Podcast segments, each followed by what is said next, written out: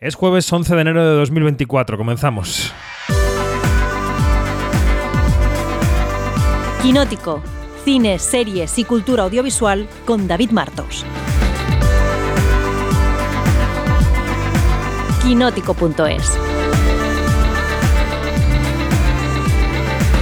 La temporada de premios ha estallado completamente en mil fuegos artificiales. No solo tenemos ya los Globos de Oro que se entregaron el domingo y que dejan a Oppenheimer como favorita en este mes de enero del 24. No solo tenemos las nominaciones de los sindicatos de actores y directores que se conocieron ayer. No solo se comienzan a votar las nominaciones de los Oscar hoy jueves y los ganadores de los Goya desde ayer no solo estamos a punto de los Critics' Choice y de los Emmy, que abrirán la semana que viene, lunes y martes, no solo se han entregado los Governors Awards, que también, por si todo esto fuera poco, por si todo esto no fuera ya una locura de listas, de nombres y de fiestas, Quinótico ha cumplido su primer aniversario. Un año con vosotras y con vosotros intentando convertirnos en una referencia para la industria audiovisual en español. Gracias por estar ahí, os lo digo a los que consultáis quinótico.es y a los del podcast que lleváis ahí años, pues ya sabéis quiénes sois y ya sabéis lo que os debemos. Soy David Martos y esto es Quinótico. Pues eso, segundo quinótico semanal de este año 2024. Enseguida empezamos el observatorio. Antes recordar nuestras coordenadas. Estamos en quinótico.es, primera con K y segunda con C. Allí, como ayer os contamos en el día de nuestro aniversario, pues tenemos un montón de contenidos para que consultéis. También os podéis apuntar a nuestra newsletter gratuita en quinótico.es barra newsletter o, si os apetece ser parte de la familia, quinótico.es barra suscripción. Y como digo, antes del observatorio, como hoy Dani Mantilla tiene un poco de prisa, eh, pues eh, le voy a saludar ahora. Dani, ¿qué tal? Buenos días. Buenos días. ¿Cómo estás? De aquí para allá, eh, pero es que ya hemos vuelto a la normalidad y entre los Goya, los Oscar, pues no perdona el, el día a día. No perdona el día a día, efectivamente. Bueno, Quería, aunque, aunque fuera, hablar contigo 10 minutos antes del observatorio, porque hoy publicamos en Quinótico un artículo que creo que le puede resultar muy interesante a cualquiera que, digamos, que tenga algún interés, eh, aunque sea una redundancia de interés e interesante, en la industria audiovisual española, porque publicas una lista con los... ¿Cuántos votantes de los Oscar en España? Presuntamente 110 votantes de los Oscar. Es que no se puede saber a ciencia cierta porque no hay una base de datos ni es público. Lo que hay que hacer que es lo que hice hace unos años cuando empecé esta labor de campo, es ir a em, comunicado a comunicado, nota de prensa, nota de prensa, desde 2003 que se empezaron a publicar, viendo qué españoles habían sido em, invitados, lo cual hace que hay gente que es conocida, pues como Penelope Cruz, y hay gente que no es tan conocida como ejecutivos o algún eh, trabajador técnico o artístico. Así que se te pueden escapar nombres o puedes mirar nombres argentinos, mexicanos, de otros países latinoamericanos. Así lo que, lo que tuve que hacer es ir buscando muchos nombres y así llegué hasta 100 eh, profesionales del cine español eh, que votan en Hollywood. Y em, recientemente he tenido mi propia garganta profunda, eh, una compañera de prensa española que me ha echado una mano, me revisó la lista y me dijo, te faltan 10. Así que he hecho la lista definitiva de gente que desde hoy puede elegir los nominados a los Oscars en la 96 edición. Claro, porque hoy empiezan esas votaciones, se van a desarrollar entre el 11 y el 16 de enero de este mes de enero de 2024. Em, entonces, hablamos de una lista que no es una lista oficial publicada por nadie, sino que es una recopilación de información y son personas de nacionalidad española, si no me equivoco. Sí, sobre todo si hay, algún caso eh, que residen en España. Que, viven en España, por ejemplo, Robert Bajar, eh, director, codirector del Silencio de Otros, em, vive desde hace más de 20 años en España y ha hecho su carrera aquí. Eh, y va a los actos de, de AMPAS en España. Por eso está. Y también menciono, por ejemplo, a Vigo Mortensen, a Jorge Drexler, aunque no aparece en la lista como tal, porque igual ya me, parecía demasiado. Pero ellos viven aquí. Eh, Vigo vive con Ariana Hill y Jorge Drexler vive con Leonard Walden, así que es eh, habitual verlos en los actos para académicos. Más allá de la crónica rosa, eh, y además todos los oyentes y las oyentes que quieran pueden entrar en el artículo y ver esa lista. Algunos nombres que nos puedan llamar la atención de los que has encontrado. Pues mira, hay tres o cuatro que yo he añadido porque sé que son miembros, pero no he encontrado cuando entraron en la organización, como Antonio Banderas, como Javier Bardem, como Penélope Cruz, como Garci, como Almodóvar y el difunto Saura, que es uno de los votantes que hemos perdido este año. Pero luego hay gente que me sorprendió en su momento, como puede ser Rubén Ochandiano, aunque es cierto que él ha trabajado más fuera de España que alguien como Marta Tura o que alguien como, como eh, Javier Gutiérrez, que Ujú. solo ha hecho una película como Assassin's Creed en, en España, que se rodó, pero es una película americana. Y luego me llama la atención que hay muchos cortometrajistas y animadores, pero porque hemos tenido muchos cortos nominados. Hay que tener en cuenta que la forma más fácil de entrar en la academia es que te nominen. No es automático. Todos los años cuando se publica ese chorro de nombres, a raíz de la polémica del Oscar So White y esa búsqueda de, diversidad, eh, se ha inventado mucha más gente y la mayoría de españoles, el 80%, son de los últimos años, el 70% quizás. Es decir, es un fenómeno eh, reciente.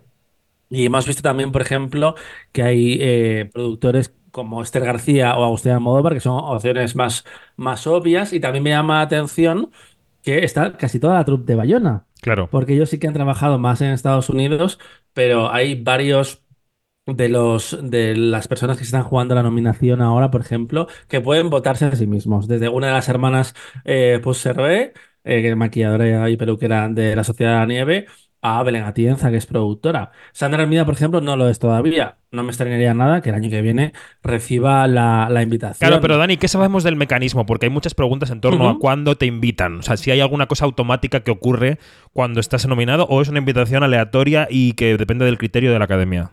Eh, mm, no es automático. Suele, suele ser así. Por ejemplo, el año que estuvo eh, Madre nominada a Mejor Corto, invitaron a Rodrigo Sorogoyen y a María Puy Alvarado. Em, pero no es, no es automático. Eh, lo que tiene que hacer es que dos miembros te recomienden y que la Junta de Gobernadores acepte tu candidatura. Y tú además después tienes que eh, pagar cada año las cuotas. Tenemos el caso que me han contado de la figurinista eh, Sylvie Imbert, que decidió dejar de pagar y ya no puede votar, por ejemplo. O sea que No sé cuánto esto es cuesta, una no me han cuota. contado. Es una cuota que hay que Sí, pagar. es una cuota. Bueno, Así es.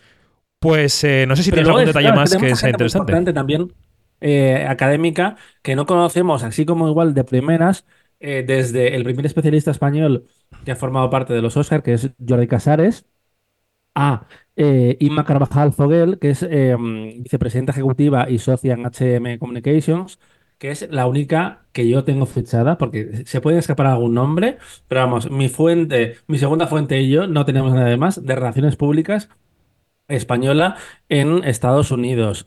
Em, tenemos también, por ejemplo, los ejecutivos. Beatriz Sequeira, que es productora de películas de Blumhouse, por ejemplo, que es una figura que igual no es tan conocida en España, pero que ha producido cosas muy importantes. O Bárbara Peiró, que es del Deseo, un nombre Sí. clásico de la compañía de Almodóvar desde hace 20 años. Y atención también, Teresa Moneo, que es directora de las películas internacionales de Netflix desde hace unos años. Y también eh, tiene derecho a votar en la academia, porque los ejecutivos son eh, de los que pueden votar en todas partes.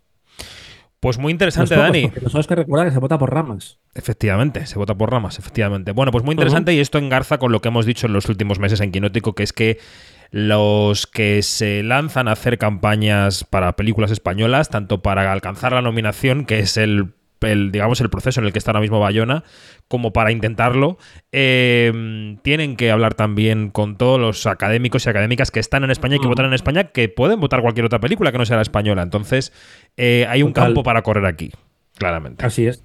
Laura Pedro, yo creo que también es probable que, que reciba la invitación el año que viene, porque Félix Vergés sí es, sí es miembro ya de la academia, pero es interesante. Hemos tenido años con 15, casi 20 nombres españoles. Hubo, hubo un año que invitaron a muchísima gente de nuestra industria. Y en 2023, por ejemplo, solo estuvo Celtia Montes, la compositora, que es la primera mujer que entra, la mujer española que entra en la rama de músicos. Eh, es imprevisible, es imprevisible. Ahora sí que es verdad que han bajado el ritmo de invitaciones porque mm, ya estamos como unos 10.500 académicos. De nuevo, no es oficial porque la academia no da esos datos, pero a base de sumar y, y de la estimación previa y la gente que se ha ido muriendo, es la, la estimación que, que se ha hecho. Y pues de 10.000 10.500 profesionales, 110 es- españoles, perdón, no está nada mal tampoco. No, no está nada mal. Y es una academia muy amplia y cada vez más amplia, así que el, Sí. el voto que emite es, es eh, muy representativo. Pues Dani Mantilla, gracias. Te dejo libre ya y empezamos el observatorio. Un abrazo. Nada, cuídame a- al equipo. Hasta pronto. Hasta ahora. Quinótico, Observatorio en Bremen.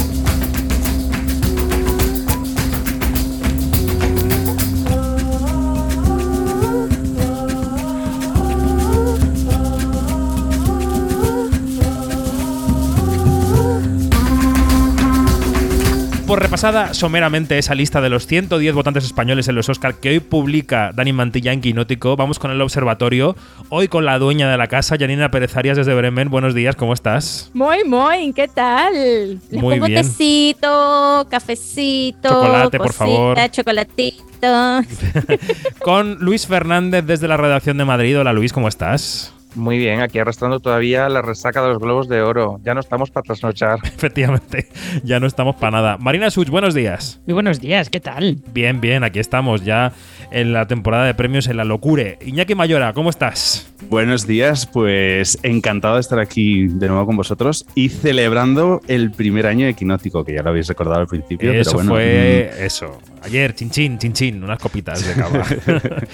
y tenemos estrella invitada en la oficina porque como estos días hay tanto premio de tele, hemos pensado que nos vendría bien tener a un Alberto Rey en nuestras vidas. Alberto Rey, welcome, ¿cómo estás? Jo, gracias por invitarme a mi, a mi podcast de referencia. Debería haber un meme como el de la rana bailando la sintonía de Succession, la rana Gustavo bailando la sintonía de Quinótico, porque yo la bailo. Se lo debes decir a todas, pero te lo agradecemos igualmente, Alberto. Muchas gracias. No, no se lo digo a todas y sabes que no se lo digo a todas. ¿sabes qué?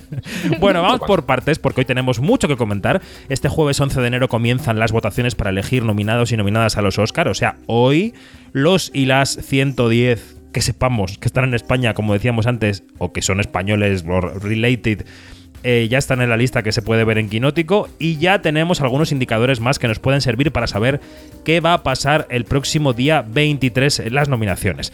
Vamos a empezar con las nominaciones del Sindicato de Actores, que este año ha tenido que ver mucho con el orden de la temporada de premios por su huelga.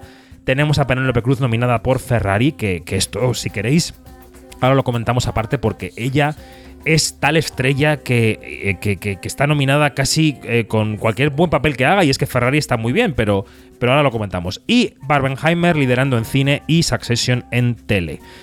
Venga, Alberto, como estrella invitada, ¿por dónde quieres empezar? ¿Por Penélope, por ejemplo? Pues yo igual querría empezar por Penélope, es lo que tú dices, es una de esas estrellas que brilla más cuanto más, cuanto menos brille la película. A mí Ferrari es una película que no me, que no me disgusta, pero creo que está haciendo un poco el efecto Meryl Streep. Es decir, la película es muy mala, yo voy a ganar un Oscar. No es tan mala, es una película, a mí me parece pasable. A ver, para ser una película de Michael Mann, pues bueno, que Michael Mann es Michael Mann y le pedimos mucho. Pero ya está muy Pero es- bien, ¿no? Es ese tipo de estrella y de verdad a mí me da la sensación de que desde los medios españoles tenemos que insistir todo el rato en que Penélope y Javier ya están ahí, que ya están ahí, que nadie ha llegado tan lejos. Sí, sí, totalmente. Janina, eh, Penélope nominada. Buenísimo, buenísimo porque, eh, como dice Alberto, ella es la que brilla en esa película y además que, que le da un realce a esa figura, a esa mamá italiana, eh, que, que, que fíjate que la historia verdadera, real, la ha intentado borrar por completo.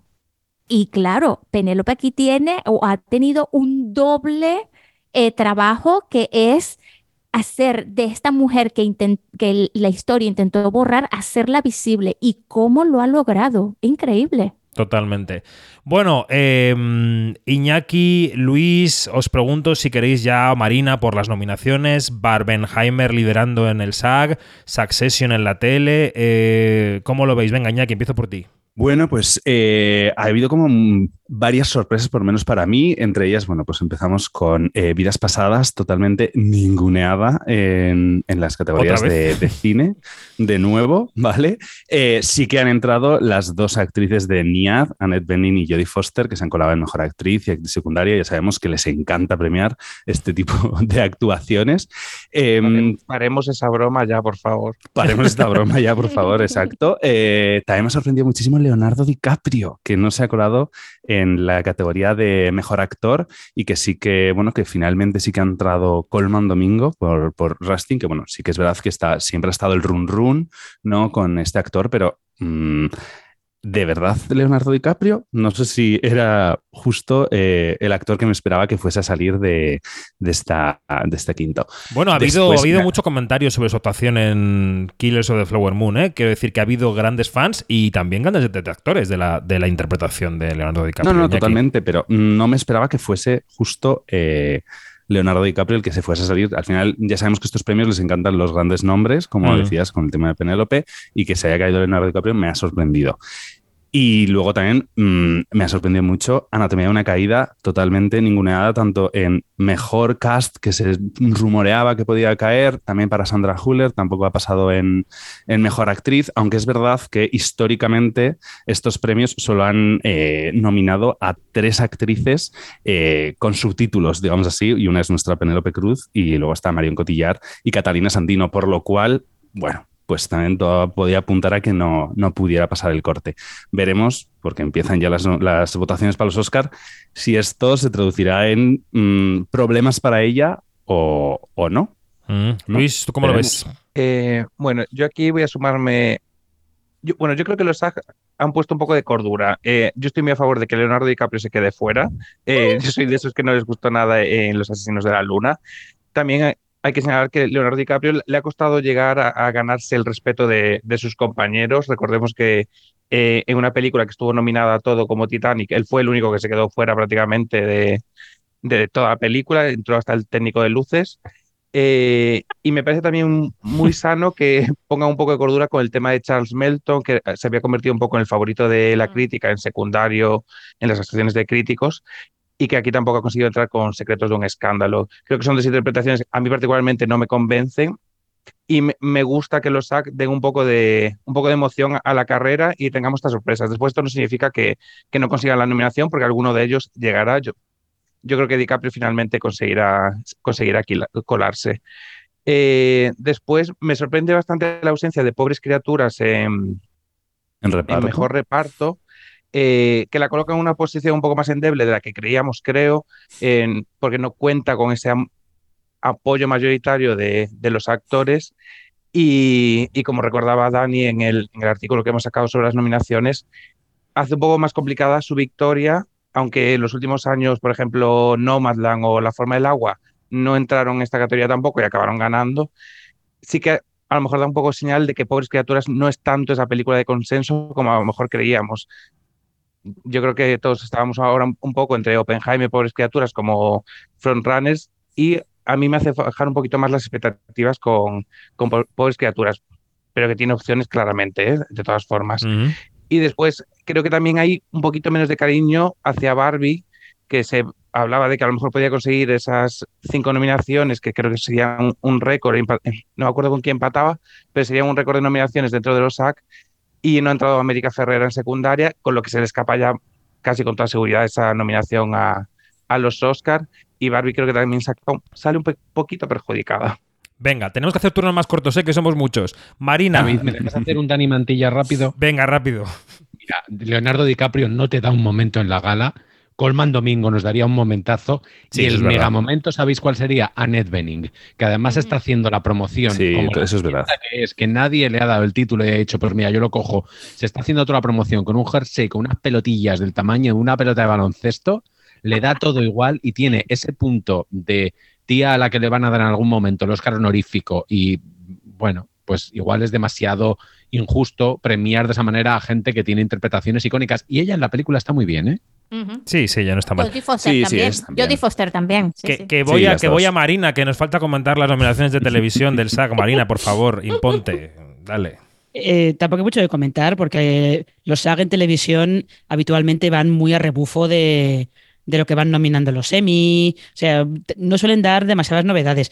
Lo que pasa es que la ventaja que tienen los SAG es que sí que se fijan en, en series que se han estrenado eh, en la temporada y con los Globos de Oro suelen ser de los primeros que, que nominan algunas series. Pero yo creo que sorpresas, porque, a ver, a nadie le sorprende que esté nominada Succession, que esté The Last of Us, que esté The Morning Show, que en los SAG les flipa The Morning Show, eh, que esté The Crown o que esté Colegio Abbott. Pero yo creo que hay alguna sorpresa, como que esté La Edad Dorada en mejor reparto, que yo creo que eso no se lo ha visto venir nadie, pero que me parece que con todas las pegas que se le puede poner a la serie, Creo que nomi- estar nominado a mejor reparto es perfectamente eh, lógico, está muy merecido. Porque luego es lo estas- único que tiene. Si es lo único que tiene y está bien, coño, nomínala. Exact- Claro, exactamente. Es que, es que es donde puede presumir, efectivamente. Y luego, pues hay alguna otra sorpresa más, pues que esté Matt Bomer por Fellow Travelers, eh, o que esté David Oyelowo por la miniserie esta de eh, Hombres de Ley Bass. Reeves, que es otra de estas de Taylor Sheridan, eh, que es, es bastante curioso que esté, que esté ahí. Y luego eh, Uzo Aduba por Medicina Letal, que me sorprende que hayan visto Medicina Letal, pero bueno, la han visto. O a lo mejor han visto solamente el nombre de Uzo Aduba, que es otra de estas grandes favoritas del SAG Sí. y de los premios, y han dicho, pues allá que vas, te nomino directamente. Pero todas las demás son más o menos lo esperado. Bueno, como el podcast de Quinótico vive en un limbo del espacio-tiempo, que sabéis que decimos siempre que es jueves, pero todo el mundo sabe que lo grabamos los miércoles, a la hora de grabar este podcast no tenemos todavía las nominaciones del sindicato de directores. Son bastante conservadores. Todo apunta a que podrían ser Nolan, Scorsese, Greta Gerwig, Lantimos y Payne, por ejemplo, una cosa así. Pero a la hora de, que lo- tú lo escuches, ya lo sabrás y podrás confrontar esta previsión con la realidad. Ya veremos. Bueno, el lunes por la mañana, nada más Pero como terminar. es gente fea, nos da un poco igual. Exacto. Bueno, como es gente poco, poco fotocoleable, ¿qué más da? El lunes por la mañana, nada más terminar la gala de los Globos de Oro, Dani Mantilla, María Arias, Luis y yo grabamos un podcast con el análisis de la ceremonia y de los premios, pero como aquí estáis varios, varias, que no estabais en ese podcast, os voy a preguntar qué os parecieron momentos como este. Barry Keoghan here? Is Barry Keoghan? Where's Barry Keoghan seated? Where's your penis seated? Down front? That was the real star of the show. That was the real star of the movie. Barry Keoghan's penis. If you haven't seen Saltburn, if you haven't seen Saltburn, you probably have no idea what I'm talking about. So watch it. Como este en el que Joe Coy decía a Barry Keoghan, tu pene donde se sienta, que es una muestra de cómo fue su monólogo inicial y su participación en la gala. Los comentarios sobre él han sido terribles, él ha asumido al menos parcialmente las culpas, pero la audiencia ha subido un 50% con respecto al año pasado. Esto, Alberto, ¿cómo lo leemos? ¿Cómo leemos estos globos? ¿Qué ha pasado con ellos? A ver, yo lo leo como lo lee el planeta Tierra. Yo creo que Taylor mm, puso un story mm, 10 minutos antes de conectaos al streaming y ved esto. No lo acabo de entender, porque es verdad que la, la, la presentación de Yokoi es tan incómoda que acaba siendo casi legendaria, porque de verdad no se puede hacer tan mal. Y yo es un cómico al que he visto varias veces, me parece un tío eh, operativo, que sabe, sabe hacer su trabajo, pero yo el momento de echar a los guionistas a los pies de los caballos, Eso fue muy fuerte. eso fue fuertísimo porque yo en un momento dado pensé que era parte de un chiste muy complejo. Dije, bueno, esto lo va a recoger después. Mira, al menos Ricky Bueno, para Gervais, que no lo sepa, un segundo, Alberto, para que no lo sepa, lo que dijo fue: los chistes de los Es que, que sí os estáis riendo son los míos. O sea, es que es fuerte. Fue horrible. Y aparte dice, los que se estáis riendo, pues no se están riendo. Pero es que encima estabas todo en su cabeza. Ricky Gervais, que no es santo de mi devoción, al menos se responsabilizaba al 100% de lo que estaba de lo que estaba diciendo, no sé, me pareció me pareció horrible, pero oye, si la audiencia sube, también a lo mejor el efecto morbo de estos premios que se están despeñando ha tenido algún tipo de, de efecto, no lo sé. ¿Tú cómo lo ves, Marina? Eh, yo leía a alguien, es que no me acuerdo quién era, alguien, no sé si era en Estados Unidos o, o en España, soy incapaz de acordarme, que decía que, que había también que tener en cuenta en esa subida al 50%, que en la última, el año pasado que estaban en NBC, tuvieron una audiencia eh, Horrorosa. espantiorrenda, Mm. espantiorrenda, como dice una amiga mía, horrible, con lo cual eh, al cambiar a CBS, eh, pues bueno, te llevas un poco de distinta. Y luego CBS lo pro- programó eh, los globos después de un partido de la NFL y eso también hay que tenerlo en cuenta. ¿eh? Sí, sí, sí, totalmente, totalmente. Había muchas teles puestas con gente cenando. Exactamente. Y de repente vieron gente muy conocida también ahí, porque realmente fue todo el mundo, se pasó la crisis de los globos. Eso, eso a mí me pareció sorprendente. Y, y la- y lo de Taylor no me parece una broma. Entiendo que ella estaba nominada por, por, por esa película, que eso sí que ha sido una, un, Por el un- tour. Eso sí que ha sido de taquilla y no Barbie, porque Barbie al menos la han tenido que hacer. Ella ha puesto unas cámaras en un concierto, punto. Pero que estuviera ella, que es, digamos, la celebrity máxima de Hollywood, in- incluso no siendo una persona de, de Hollywood, pero digamos la, la celebrity máxima del panorama actual, me pareció realmente sorprendente. Es más, hubo un momento que dije, ¿Dónde está Madonna? ¿Dónde está Beyoncé? Porque eso es que ya están todas. Claro, sí, sí. Y del palmarés, por ejemplo, de cine, Janina, ¿que ¿te parece que la victoria de Oppenheimer pavimenta el, camino hacia los Oscar? ¿O tenemos que seguir, seguir tomándonos a los globos poco en serio? A pesar de que se están oscarizando, porque se están haciendo internacionales, se están poniendo un poco más serios. ¿Tú ves que Oppenheimer va lanzada? Eh, yo creo que eh, ha sido como una validación de, porque, porque claro, cuando nosotros hicimos la previa, eh, yo fui una de las que dije, Barbie es, Barbie es la que tiene muchas posibilidades y hasta la de Scorsese, recuerdo que dijimos. Pero claro, esto es una valida- validación y es que eh, sea en los Globos de Oro o sea em, eh, cualquier otro premio menor o mayor, em, como que, como que sí eh, sirve como que, como que vamos a aplanar el camino para una película, ¿no?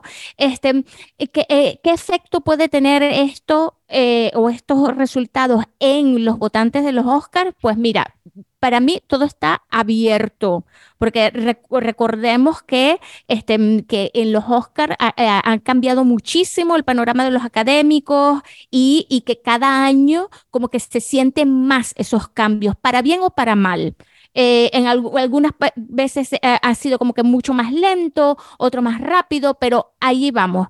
Yo creo que em, este año es muy de prueba todavía. Mm. Y ya- Iñaki, ¿tú cómo lo ves? Pues mira, yo me voy a sumar eh, a Luis cuando en el podcast mm, Gala dijo que habían sido unos globos de oro aburridos en sus premios y creo que lo fueron totalmente.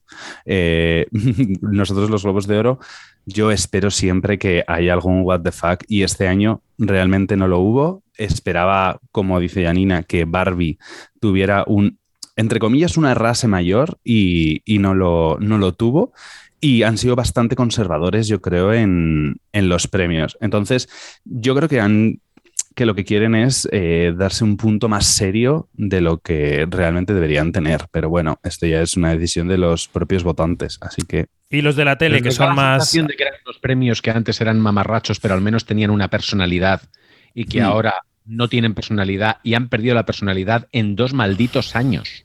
totalmente. O están buscando otra, que no sabemos si les beneficia o si va a ser útil, pero están buscando otra. No sé. Claro, pero ¿qué personalidad es esa? Al final es que eh, la idea de gran fiesta pre-Oscars a mí me, me funcionaba. Y funcionaba y, daba, y daba memes. Y es verdad que hoy que ha habido este momento, pues eso, Taylor con el, con el cotilleo con Selena, que evidentemente saben que hay una cámara, Jennifer Lawrence mirando a cámara. Es decir, sí que se han dado las órdenes de darlo todo. Mm. Porque, bueno, cada vez que le hacían un plano a, a Bradley Cooper, que, que en, en esta inmolación que está haciendo con Maestro nos está dando mucho espectáculo de vergüenza ajena, pero espectáculo al fin y al cabo, eran un poco los globos de oro en los que, en los que yo creo, pero luego, claro, al transmitirse a premios, no sé. Mira, es que he echado de, he echado de menos a gente subiendo borracha, así te lo digo. Y, y yo creo también que, yo creo también que, que le ha beneficiado la para tener audiencia, no solamente que se haya transmitido este, con gente cenando y todo esto, sino también ese, ese como especie de mono que, dejó la, la huelga, ¿no?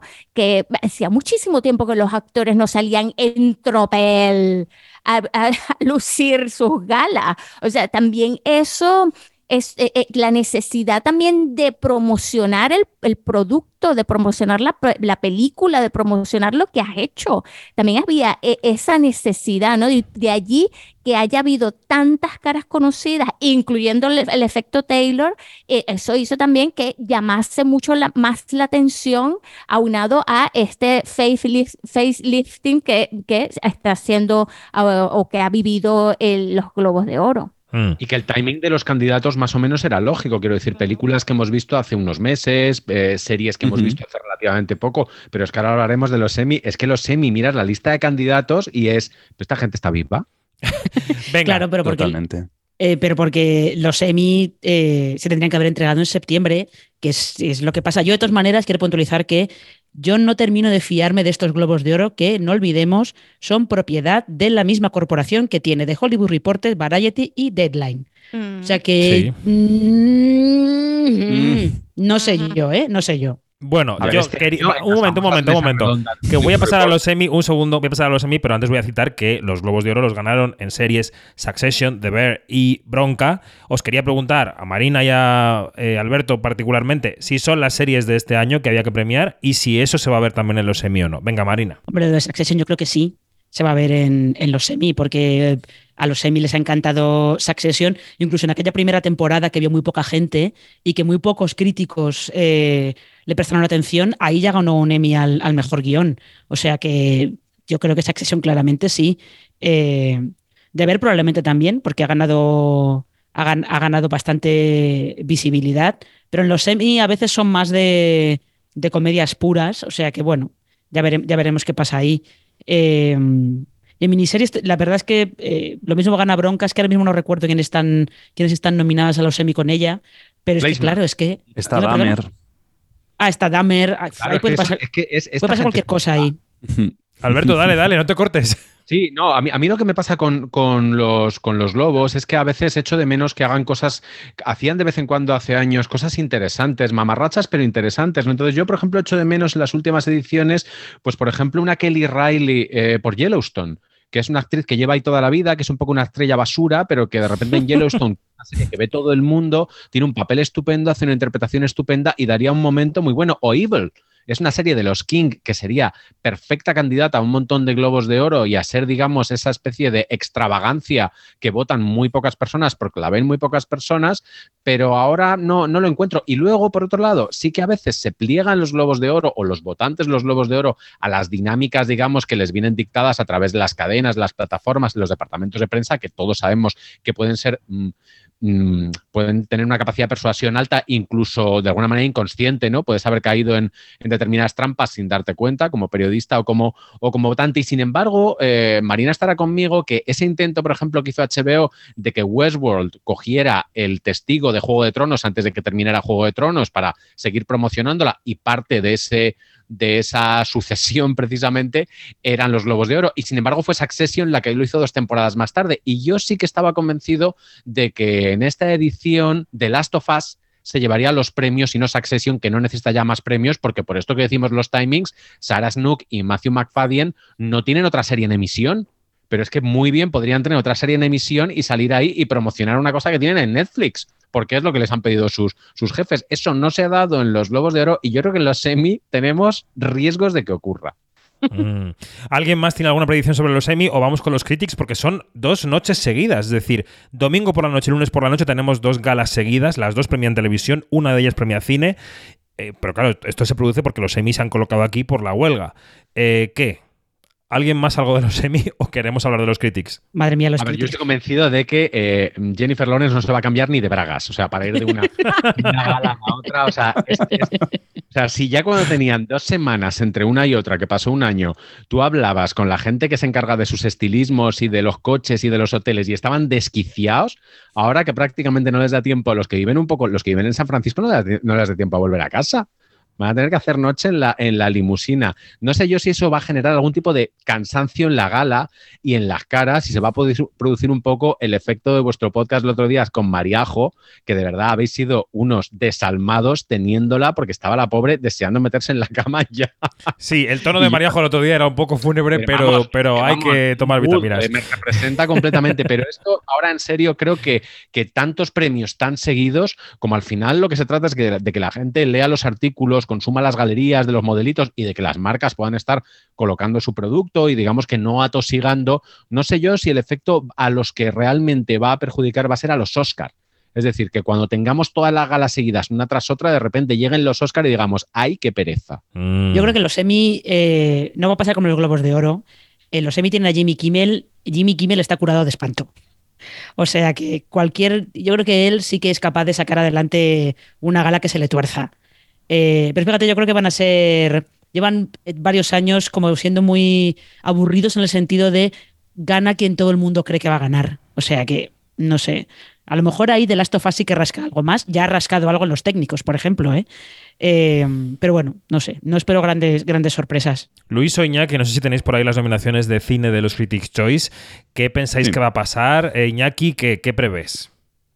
Pues es que yo creo que al final van a ser suelen ser igual de conservadores que, que, el resto de premios. Es verdad que el año pasado fallaron, por ejemplo, en las categorías principales. Eh, recuerdo que ganó Kate Blanchett y, y ganó Angela Bassett, eh, que luego nos, no se repitieron en, en los Oscar. Mm, veremos qué, qué, pasa, pero al final es que son los mismos nominados de que esperamos que en todas y partes. que o sea que en todas partes exacto o sea no tenemos ninguna super sorpresa ni nada que digamos venga a ver si apuestan por no sé si querrán tirar por algo más novedoso los critics no sé si igual en mejor actriz deciden dar un giro y votar a Sandra Huller que le vendría muy bien también hay que decirlo para la para la, la carrera.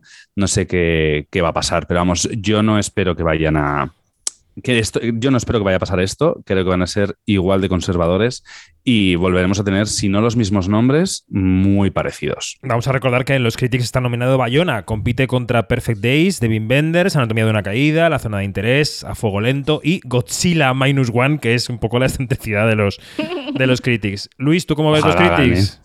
¿Se imaginas? Eh, pues veo los Critics maravillosos por nominar a Godzilla, que es una de las mejores películas del año pasado, claramente. Eh, y bravo por ellos por, por recordarla. Eh, aparte, veo muy complicada la victoria de, de Bayona, está, está complicadísima esa categoría, pero bueno, ojalá. Y después creo que es el escenario en el que Barbie tiene que poner eh, todo sobre la mesa.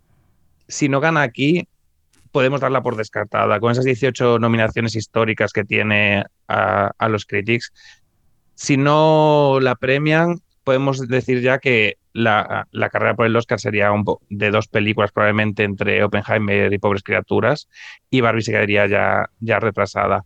Va a perder muchas, yo creo que le va a pasar algo como un poco como en los globos, pero necesita llevarse alguno de los gordos para, para mantener sus opciones.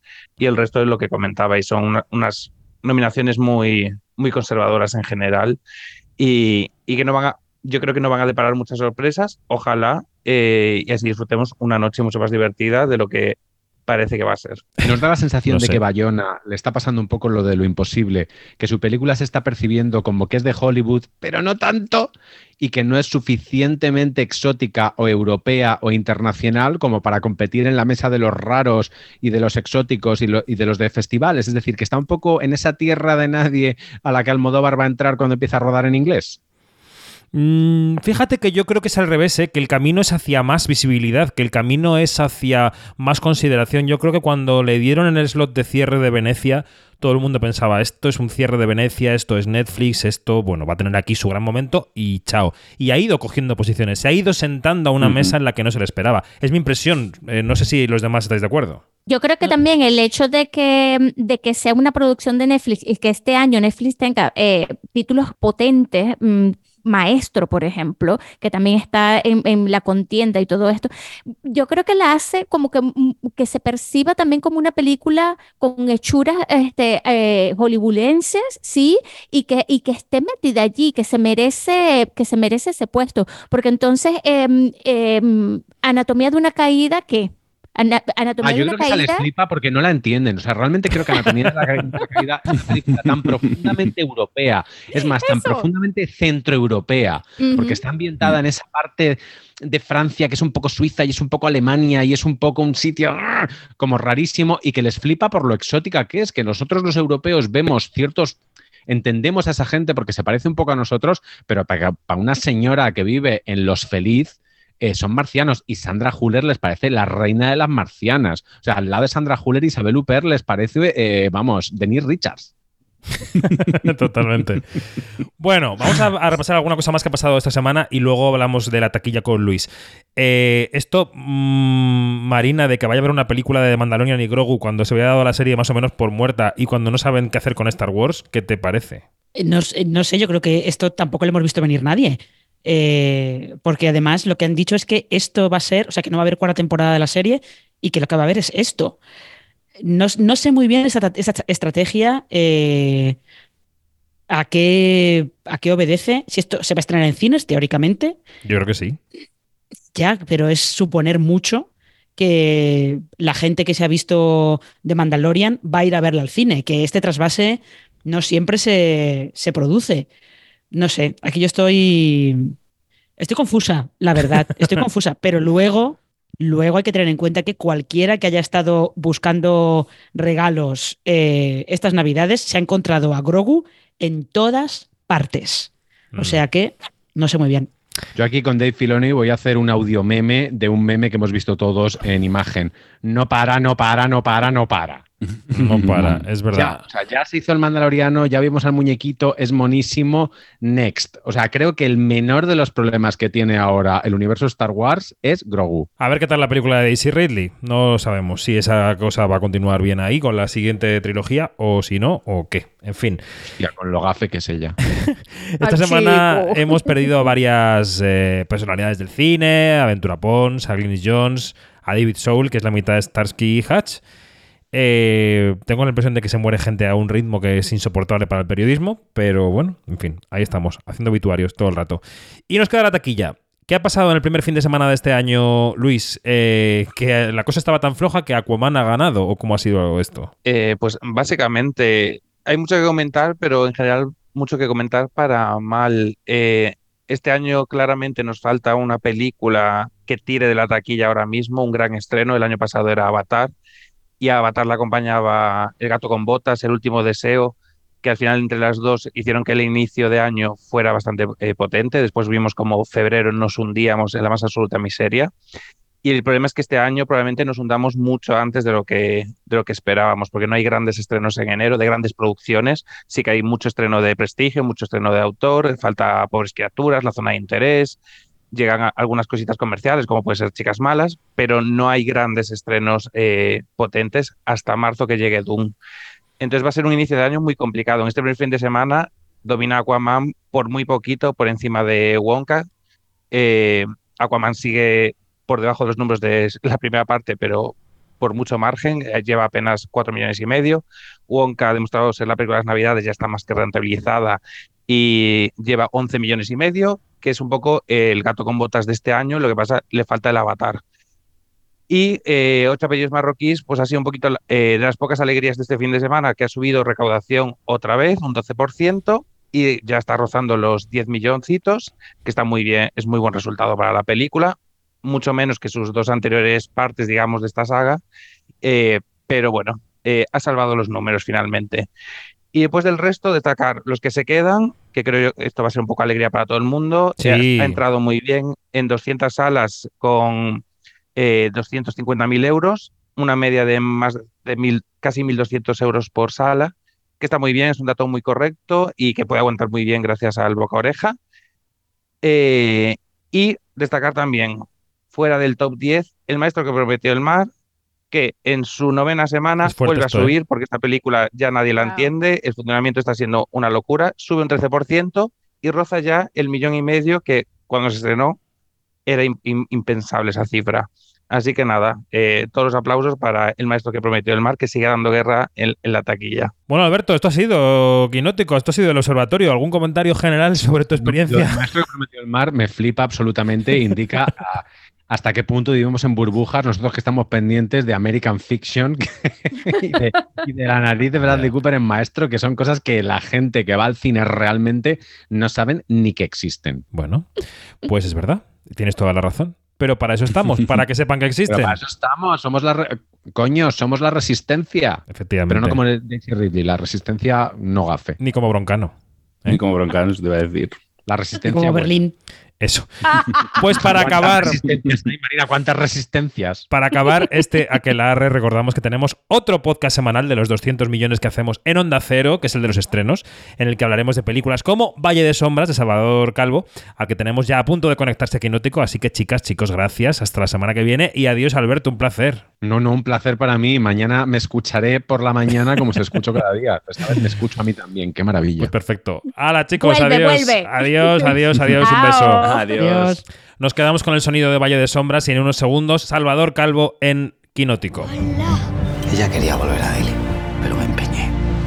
Oye, ¿sabéis algo de las personas desaparecidas? Aquí encuentran su sitio. Esto es el paraíso. Mañana puedes estar sentada en el techo del mundo. No estaremos perdidos ahora, ¿no?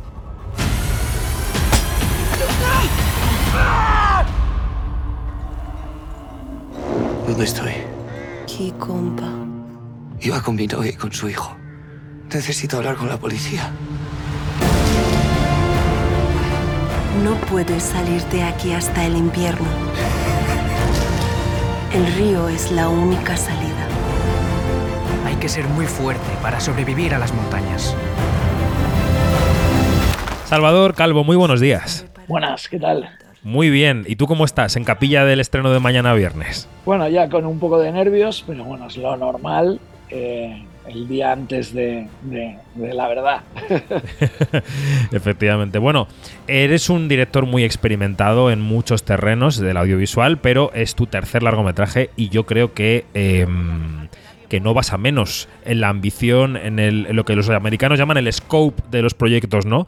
Vas ampliando miras y cada vez te metes en líos más gordos. En este caso, Valle de Sombras es una película que nos lleva hasta el Himalaya, eh, al año 1999, protagonizada por Miguel Herrán, por Susana Baitua, por Alessandra Masancay, entre otros y otras.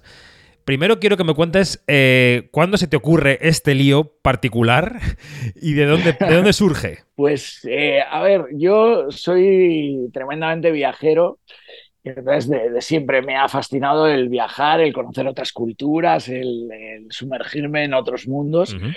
Entonces, esto yo creo que lo mamé de pequeño leyendo literatura de viajes y Julio Verne, Mark Twain, Joseph Conrad, Jack London, o sea, un poco ese universo.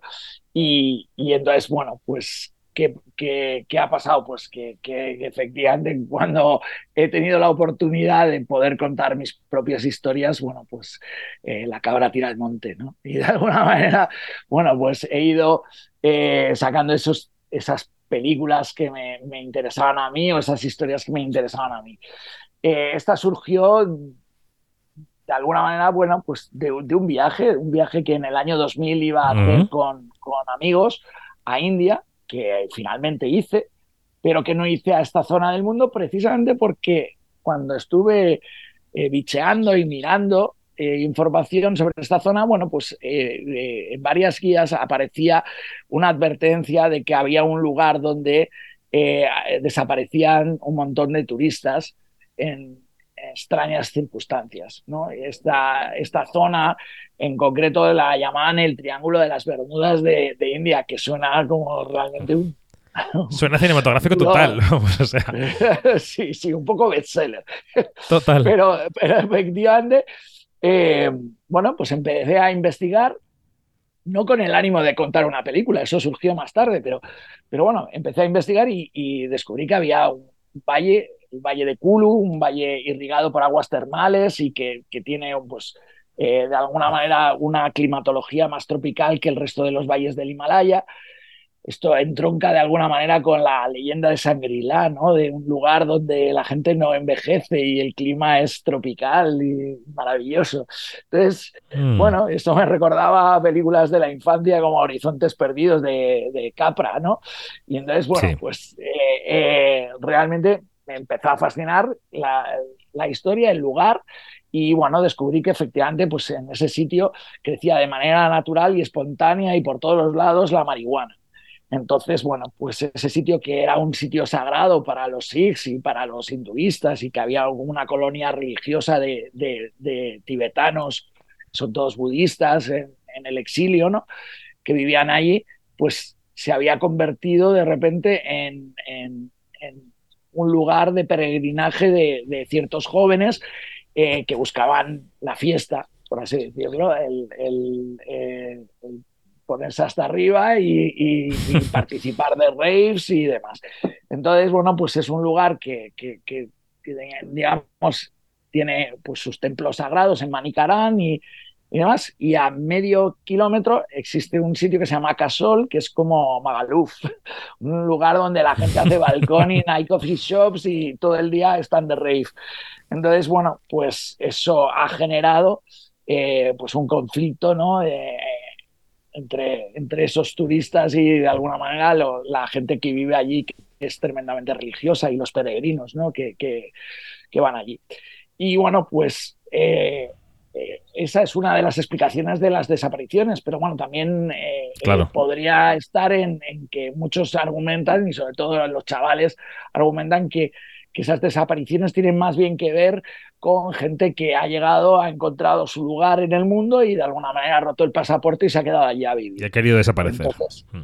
Claro, y son de- desapariciones de alguna manera eh, eh, buscadas, ¿no? Mm. Entonces, bueno, pues eh, eso fue el primer hilo de- del que tiramos, ¿no? Alejandro Hernández, el guionista y yo, y luego ya pues eh, empezamos a, a buscar historias y, que habían ocurrido y efectivamente había un- una chica española que, que- de Valencia que, que había sufrido un ataque y había muerto en, en el ataque. Y bueno, también había dos, dos chicos eh, escoceses, ¿no? Que, que, que habían sufrido otro ataque. Entonces, bueno, pues ya de ahí empezamos ya a, a ver casos y a coger cosas que nos interesaban de, de- de casos reales y ficcionando pues parte de, de nuestra historia, ¿no? Mm. Y un poco surgió de ahí. Y cuando hablas con Alejandro, que ha sido también colaborador tuyo, evidentemente, en tus proyectos anteriores, eh, ¿tú ya vas con la idea o eso va surgiendo de que esto se ruede allí, de que se, de que, de que, vamos, de que no, no es una película en la que digas que se ha hurtado medio plano, que se ha falseado el Himalaya con, con el Pirineo de Lleida. No, está rodada allí. Eh, eh, esto, con los retos logísticos y de producción que supone, que luego te preguntaré por ellos, eh, ¿ya, se, ya, se, ¿ya decidisteis desde el origen del guion que ibais a lanzaros a eso? Eh, bueno, hemos pasado por todas las fases. O sea, desde cuando arrancamos el, al inicio del proyecto, pues lo primero que haces es estudiar qué pelis, qué películas se han rodado allí. Entonces te vas a, a tus referentes, que son Siete años en el Tíbet o Kundun, ¿no? De Scorsese, que contaba la, la vida del Dalai Lama. Pues, y de repente te das cuenta que una está rodada en Marruecos, en el Alto Atlas, la otra está rodada en, en, en, en la Patagonia, vamos, en los Andes y dices, ostras, eh, algo habrá para que no vayan a este sitio. Claro. claro, pero yo es verdad que, que, seguía un poco empecinado en intentar buscar la, máxima verdad posible, ¿no? Y tal, no intentar tener, no tener que recrear entre otras cosas también porque no teníamos eh, un exceso de presupuesto, o sea, el presupuesto que teníamos era muy justo, entonces eh, eh, había que, intentar recrear lo menos posible. Y bueno, pues de ahí yo creo que ahí vino la parte más complicada, que fue eh, convencer a los productores y convencer a, a la cadena, a Tres Media eh, Cine, y a su vez a Netflix, que también intervino comprando los, los derechos internacionales, uh -huh. y, a, y, a, la distribuidora a Disney. Esa fue, la, yo creo, la parte casi, casi más compleja de, de, de, la película y que nos llevó mucho tiempo y que, y que además hubo momentos en los que, ostras, eh, Alejandro me decía, Salva, eh, eh, de verdad tenemos que hacer un cine más fácil. O sea, tú te das cuenta que hay otros directores que, que hacen una peli al año tú te empeñas en estas pelis y, y, realmente son muy complicadas de levantar. Pero bueno, también es verdad que, que yo creía que, que era una, una, película que podía funcionar en las salas y, yo soy un amante de la sala de cine y, tengo la ilusión de, de, que, que, tenemos que intentar eh, volver a traer al público adulto a la sala de cine, ¿no? Y de alguna manera la forma es contando historias como esta, que le puedan interesar, que, que sea prácticamente un pecado verlas en casa, ¿no? Que, que, que, realmente si la ves en casa, pues te vas a perder eh, eh, la mitad, ¿no? De, de, lo que están, eh, de lo que está puesto. Entonces, bueno, pues esa era un poco la ambición y, y bueno, pues poco a poco fuimos convenciendo a uno tras otro y, y se fueron enrolando en, en el proyecto eh, y, y, nada, y al final, bueno, pues conseguimos levantar 5 millones, que no es una cantidad muy grande no, no. para una peli de esta ambición, mm. pero, pero sí que, bueno, pues nos permitía siete semanas de rodaje, que hemos ido ahí un poco con el agua al cuello y, y tal, pero bueno, eh, al final se ha conseguido hacer y se ha conseguido hacer en, en los sitios donde nosotros queríamos, ¿no? Mm. Te digo que hubo un momento a dos semanas antes de, de, de, empezar el rodaje que no terminaban de llegar los visados, porque la zona es bastante conflictiva, es una zona muy militarizada porque es frontera con Afganistán, Pakistán y con China. Y entonces, bueno, pues eh, es, ya te digo, una zona muy militarizada y, y hubo un momento de crisis que, que, de repente se plantearon el ir a rodar a Pirineos. Y me acuerdo que me tuve que ir de urgencia con, eh, con Antón Laguna y con el productor, con Javier Ugarte, a buscar eh, posibles decorados y tal en Pirineos. Y yo era, iba llorando por las esquinas. Claro, no es un drama para ti eso. No, eh, no porque Pirineos no sea bonito, que lo es, pero claro, no tenía nada que ver con, con lo que teníamos en, en, aquel, bueno, en el Ladakh, ¿no? Entonces no se parecía en nada al paisaje, yo estaba sufriendo porque decía, ¿cómo lo vamos a hacer? ¿no? Claro. Y siempre te, te venden esta cosa de, no, con digitales, con digitales. Digo, ya, ya, es con digitales. Si, si fuéramos, eh, yo qué sé, eh, James Cameron, pues a lo mejor sí, pero, pero en España con digitales no se arregla todo. Mm. Quería volver un momento a la, a la casi a la filosofía profesional que, que, que, compartías con nosotros hace un par de minutos, porque, claro, decías. Eh, me dice Alejandro Hernández que hagamos un cine más fácil y yo hago el cine que creo que puede atraer al público a las salas. ¿no? Es verdad que el panorama de la exhibición ha cambiado completamente, los gustos, los gustos del público, la razón que les mueve a dejar su casa e irse a un cine. Yo entiendo que tú no vas a decirle a ningún compañero ni compañera, director o directora, productores, que hagan lo que tú les digas, que hagan lo que ellos quieran, pero te quería preguntar, te quería pedir que te extendieras un poco en eso, ¿no? En que, en si tú crees que hoy, para enfrentarse al proyecto de una película para cines, hay que tener en cuenta qué es lo que la gente está esperando de los cines. Bueno, yo creo que, a ver, eh, hay muchos, o sea, hay muy distintos tipos de, películas y de, cine, ¿no? Entonces, eh, creo que, que, lo que hay que hacer es intentar que el cine sea lo más variado posible, no que hagamos todos la misma película, ¿sabes? O sea, que si todos nos, nos entregamos a hacer eh, el mismo tipo de cine, pues probablemente el, espectador eh, se agote de verlo y, decida, bueno, pues de alguna manera prescindir de ello. Entonces, yo creo que en la diversidad y en hacer eh, distintos tipos de cine, pues, pues está el, el éxito de, de, de, que esto siga adelante, ¿no? Y esto es una propuesta, eh, eh, no voy a decir novedosa porque no lo es, y tal, más bien es clásica, mm. pero, pero reclama de alguna manera al espectador el, el que vaya a una sala para de verdad eh, disfrutar eh, al completo de, de, de, la experiencia, ¿no? Que al final el cine es una experiencia en sí, ¿sabes? Mm, totalmente. Y ya por, por, eso te digo, yo no, no, no soy quien, pero sí que es verdad que me...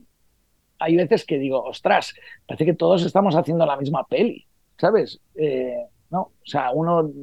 Eh, a veces las modas, ¿no? De, de repente se pone de moda hacer un tipo de cine y todo el mundo está ahí a piñón y yo creo que tenemos que ofrecerle eh, todo tipo de, de, de, de, posibilidades al espectador para que pueda elegir. Y en mi caso, bueno, pues era muy claro que, que yo apostaba por que fuera una película que, que, además, o sea, no solo combina aventura y, y, thriller, ¿no? Y paisajes y una música maravillosa de Roque Baños, sino que también además eh, cuenta una historia personal de un personaje, una historia íntima y, y, profunda, ¿no? Que al final es, es bueno, eh, este personaje sufre un bofetón, que no vamos a contar eh, el que es porque no quiero hacer spoiler, pero eh, bueno, pues tiene que aprender de alguna manera a, a, a perdonarse a sí mismo y a, y a, convivir con ello el resto de la vida, porque no, no va a desaparecer ese dolor y no va a desaparecer eh, la sensación de, de, de culpa, ¿no? Mm. Entonces, a mitigar eso. Y eso, eh, esa enseñanza, es una enseñanza profunda, la, la, la recibe de alguna manera gradualmente eh, en, en, ese pueblo perdido de, del Himalaya, ¿no? Ahí aprende una cosa que tienen los tibetanos, ¿no? que, que, que, es un proverbio que a mí me, me, fascina y que nos deberíamos de aplicar todos aquí en, en el mundo occidental, porque nos iría bastante mejor, que es, mira, el, el ser humano sobre, sobre el, la vida y la muerte eh, no tiene poder, ¿no? no uno no decide nunca cuándo eh, nace ni cuándo muere, solo decide digamos, la naturaleza. Y lo que sí que puede es eh, el tiempo que está viviendo, decidir si vivir alegre, contento, eh, enfadado, rabioso o, o triste, ¿no? Mm. Eso sí lo puedes decidir tú y eso sí lo puedes cambiar tú. Y esa es, eso es algo que de alguna manera nuestro protagonista aprende ¿no? En- en- allí, Mm, totalmente. a, a convivir con eso. Te iba a preguntar por, por Miguel Herrán, que, mm, que se está convirtiendo poco a poco en uno de los. Antes se decía esa palabra tampoco tan antigua, ¿no? De los galanes del cine español, ¿no? Se está convirtiendo en un, en un protagonista capaz de vehicular ese tipo de historias. Cuando elegiste a Miguel, ¿por qué lo hiciste? ¿Por qué elegiste a Miguel y por qué era el actor perfecto para, para ser el prota de Valle de Sombras? o sea, quizás el término galán eh, eh, efectivamente no, no, no concuerda, pero sí que es, es protagonista. O sea, él eh, tiene esa cosa de, de- está llamado a ser un protagonista porque tiene algo que a mí me parece fundamental en un prota, es, es la capacidad de la empatía, ¿no? La capacidad de- de entenderle, de, de- de descifrar en su mirada eh, lo que le está ocurriendo. Y eso eh, Miguel es, es fascinante, o sea, lo tiene, lo tiene naturalmente. Yo rodé con él los últimos de Filipinas, él acaba de hacer a cambio de nada. Y, y su primera peli que recibió el Goya Revelación Sí, sí. y, y realmente eh, yo ya me di cuenta que, que- que era un chico que, que los últimos de Filipinas tenía poquísimo, pero que cada vez que yo le ponía la cámara delante, el, el tipo es, eh, eh, ya, tenía una capacidad de conexión increíble, ¿sabes? Y, y- y- y bueno, pues sin contar mucho, eh, eh, te conseguía transmitir. Y eso me pareció que era eh, fundamental para esta historia, porque es una historia en la que, bueno, si te das cuenta, en los últimos 20 minutos no habla nadie Mm. en la, en la película. Entonces, eh, eh, no hay diálogos. Con lo cual, eh, había muchas cosas que contar sin, sin, diálogos. Y eso teníamos que tener a alguien que, que- tuviera esa empatía, esa mirada profunda, que, en la que tú adivines a percibir lo que le está pasando al personaje. Y luego, además, se juntaba otra, otra cosa que también era bastante importante y era que, que necesitaba alguien que tuviera una fortaleza física importante. Claro. Porque, porque eh, eh, era una aventura en sí rodar eh, en el lugar donde íbamos a rodar. Hemos estado rodando entre 3.700 metros de altitud y, y 5.000 metros. Entonces, eh, eh, la exigencia física era brutal. Eh, había momentos que, que- que yo, que, que- bueno, que he viajado bastante y he, y- y he subido montañas y demás, había momentos que, que realmente, ostras, decías, hostia, no puedo más, estoy agotado simplemente de dar tres pasos. Y es por, por la altitud, por el mal de altura y, y bueno, pues eh, eh, eso Miguel lo ha llevado eh, genial. Eh, ha, soportado el frío, es- hemos rodado a menos 18 grados bajo cero. Y, y, bueno, pues había momentos que, que el tío estaba tan pichi, o sea, es que no, no, eh, es más, me decía a veces, eh, es que con esta parca y con esto eh, abrigo tengo hasta calor. Eh, es insultante casi, ¿eh? Esta- esa Sí, sí. heroicidad. O sea, no. Sí, sí, sí. Pero, pero eh, eh, efectivamente él tiene una, una fortaleza física tremenda, una juventud tremenda y bueno, pues, pues está dotado para poder hacer eh, un tipo de cine de aventura un- con exigencia física eh, potente, ¿no? Hay un momento en, el- en la película que se tira a un río y se tira con un cos, Sí, que es un sí. traje de, de lana eh, tibetano que, que- que pesa, ya no te digo mojado, o sea, mojado es como directamente una losa. Y el tío consigue nadar, consigue eh, bucear debajo del río a contracorriente, o sea, realmente es un prodigio eh, físico. Y, y bueno, pues eso en una producción en la que íbamos bastante justitos, que, que teníamos eh, posibilidad para pocos especialistas y pocos dobles, pues eh, eh, era fundamental. Bueno, y ya eh, para casi terminar esta charla con Salvador Calvo, que es el director eh, de la película que llega, como decimos, mañana a los cines, Valle de Sombras, y este fin de semana es una de las opciones de la cartelera.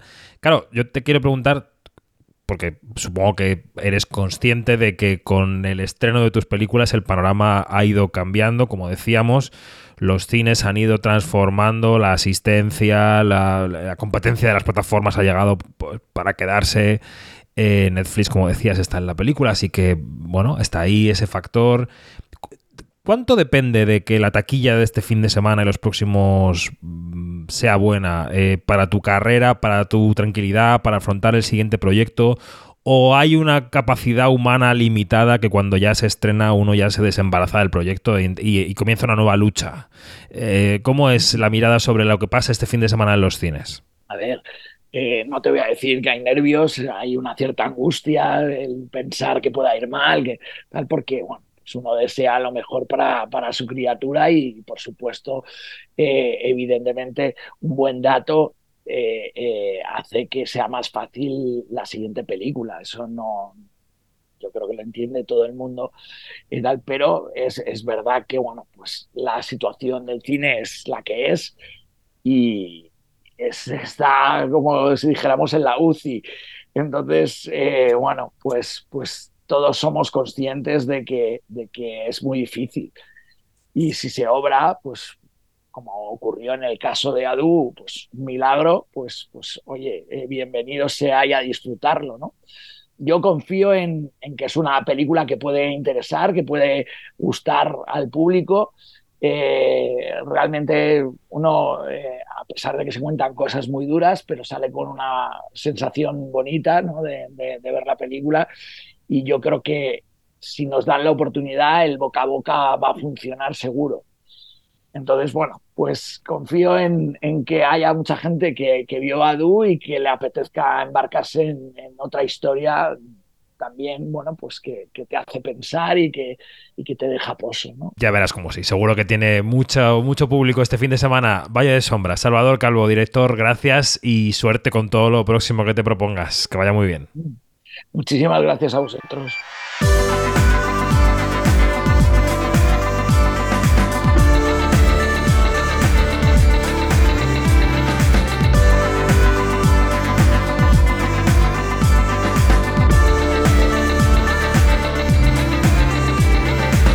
Es todo, más información en quinótico.es, primera con K y segunda con C, y en nuestras redes sociales donde somos Quinótico. Hasta la próxima, adiós.